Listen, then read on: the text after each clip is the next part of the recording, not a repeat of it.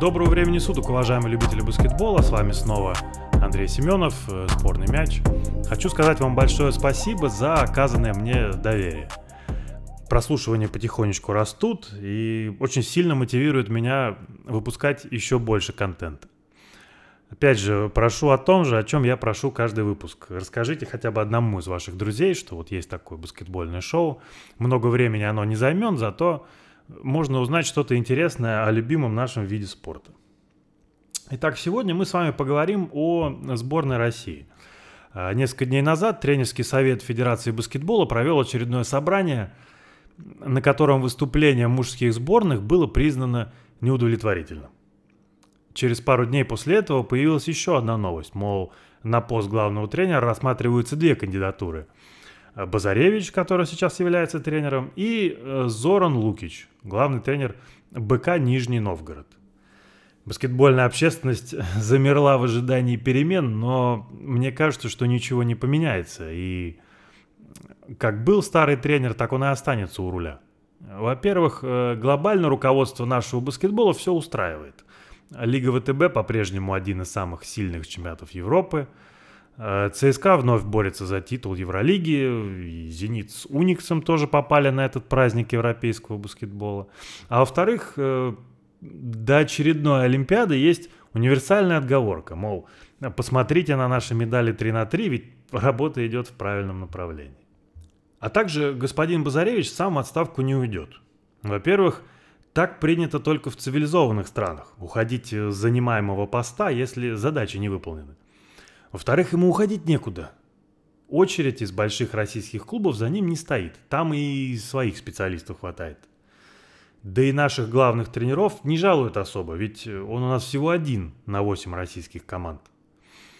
Только представьте, главные тренера Суперлиги 1, чемпионата на шажок ниже ВТБ, вот эти главные тренера, которые в прошлом году помогли своим командам занять призовое место, де-факто входят в пятерку лучших тренеров страны после тренера сборной и Пашутина в «Локомотиве». Ну и опять к Базаревичу. Ехать за границу всегда было напряжно, ведь там не платят так много, как у нас. Да и результат надо показывать. А за условные 5000 долларов он не поехал бы и до коронавируса. А сейчас там, может, и таких-то денег нет. Вопреки футболу, почти все тренера сборных команд баскетбольные совмещают посты в сборной и в клубах, а наш нет. У российского баскетбола дефицит кадров. Все это знают, и это не скрывается. Но даже на фоне этого дефицит желающих ехать в сборную выглядит гораздо хуже. Этим летом 8 игроков не приехали играть под флагом страны, и только трое из них из-за травмы. 8 это, это две трети команды. Э, господин Еремин известный российский тренер, функционер, а ныне член э, тренерского совета федерации, высказался, что игроки сейчас стали, я цитирую, как ляльки. Всем надо названивать, всех уговаривать. У нас нет очереди в сборную, и поэтому надо искать какие-то компромиссы. Конец цитаты.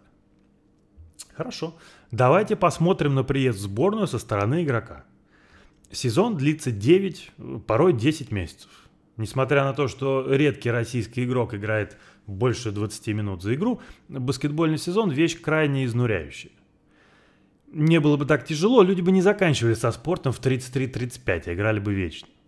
А, лето – это возможность отдохнуть, побыть с семьей и детьми, которые зараза растут как-то слишком быстро, потому что их мало видишь.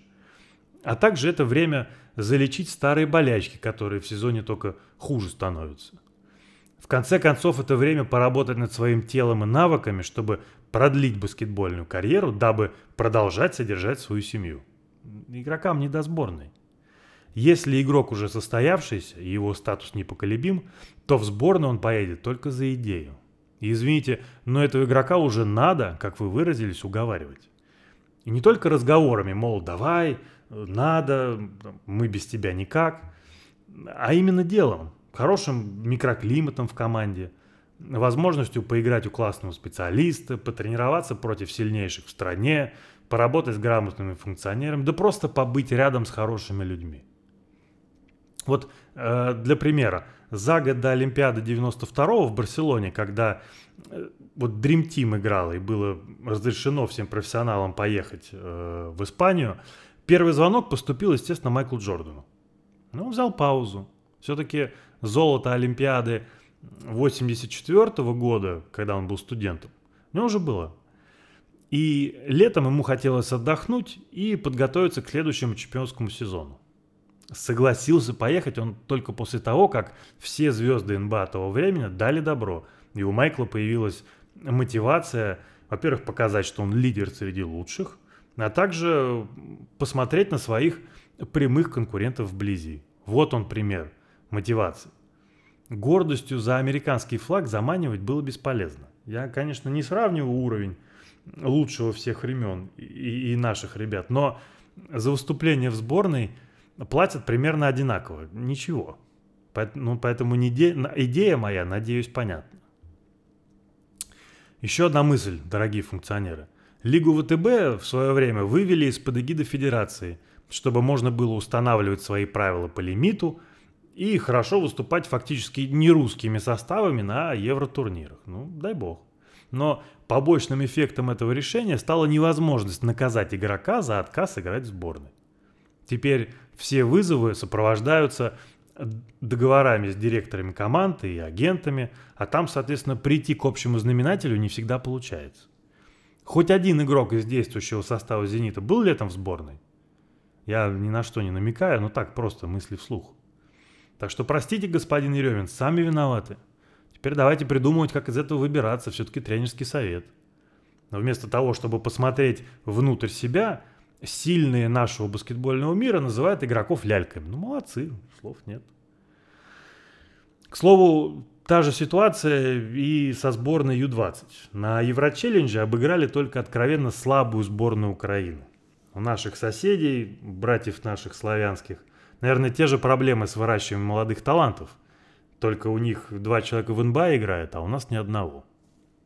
Основной причиной называют опять же то, что молодые игроки под разными предлогами не приехали. Уважаемые, в 20 лет за ребенка решают, решают его родители, его начальник и его агент. И этой группе детей явно сказали, что в сборной делать нечего. Видимо, натолкнул неофициальный статус самого турнира, мол, нечего лишние силы тратить. Или не стали отдавать под главного тренера его специфичный стиль игры. Здесь уж не знаю, сложно говорить. Был шанс у сборной Ю-16 на удачное выступление, но они в матче против Литвы упустили преимущество в самой концовке и в итоге не попали на чемпионат мира на следующий год. Литва, конечно, грант европейского баскетбола, но все же. Опять же, пожинаем плоды политики нашего руководства, при котором самое главное – это победа ЦСКА, а не сборная России. А ведь в игровых видах спорта можно и так, и так. За примером далеко идти не надо. Мужской волейбол. Э, в финале главного евротурнира играли две российские команды – «Динамо Москва» и «Зенит Санкт-Петербург». По два легионера в каждом составе, кстати, о птичках. И в рейтинге по миру наша сборная третья. И ниже пятого в последней декаде не опускалась. И возвращаясь к лимиту, там никогда не разрешалось 8 иностранцев. Всегда по 2. Как-то выращивали своих игроков, находили высоких ребят, таланты, и им было интересно развивать своих. Надежда на то, что поставить Зорна Лукича все же есть. Не зря была выдвинута именно эта кандидатура. Ведь э, генеральным менеджером сборной является Сергей Панов, по совместительству хозяин БК Нижний Новгород. Четыре человека из этой команды были в составе сборной. А также Лукич умеет выжимать лучшее из молодых российских игроков. Ведь мы после каждого провального выступления берем курс на омоложение, не так ли? Мое мнение, мы опоздали с переменами лет на пять, поэтому они давно напрашиваются. Если есть хороший специалист, знающий русских игроков и готовый взяться за постоянно перестраивающийся проект – под названием сборная, то надо дать шанс. Но естественно, что проблемы нашей сборной закопаны гораздо глубже, чем в главном тренере, и со сменой Базаревича лучше может не стать. Но попробовать стоит. Ну, на этом, пожалуй, закончим мои мысли про сборную России. Опять же, повторюсь, я никогда не был игрок, игроком основной команды и по уровню своего баскетбола не подходил, но всегда за нее переживаю и смотрю по телевизору, какие бы игры они не играли. Надеюсь, вы точно так же поддерживаете и переживаете за основную команду. Еще раз, с вами был Андрей Семенов. Подписывайтесь в Инстаграме, ставьте лайки. Также на Ютубе по-прежнему висит э, документальный фильм Hoops Academy с переводом. Очень удобно смотреть.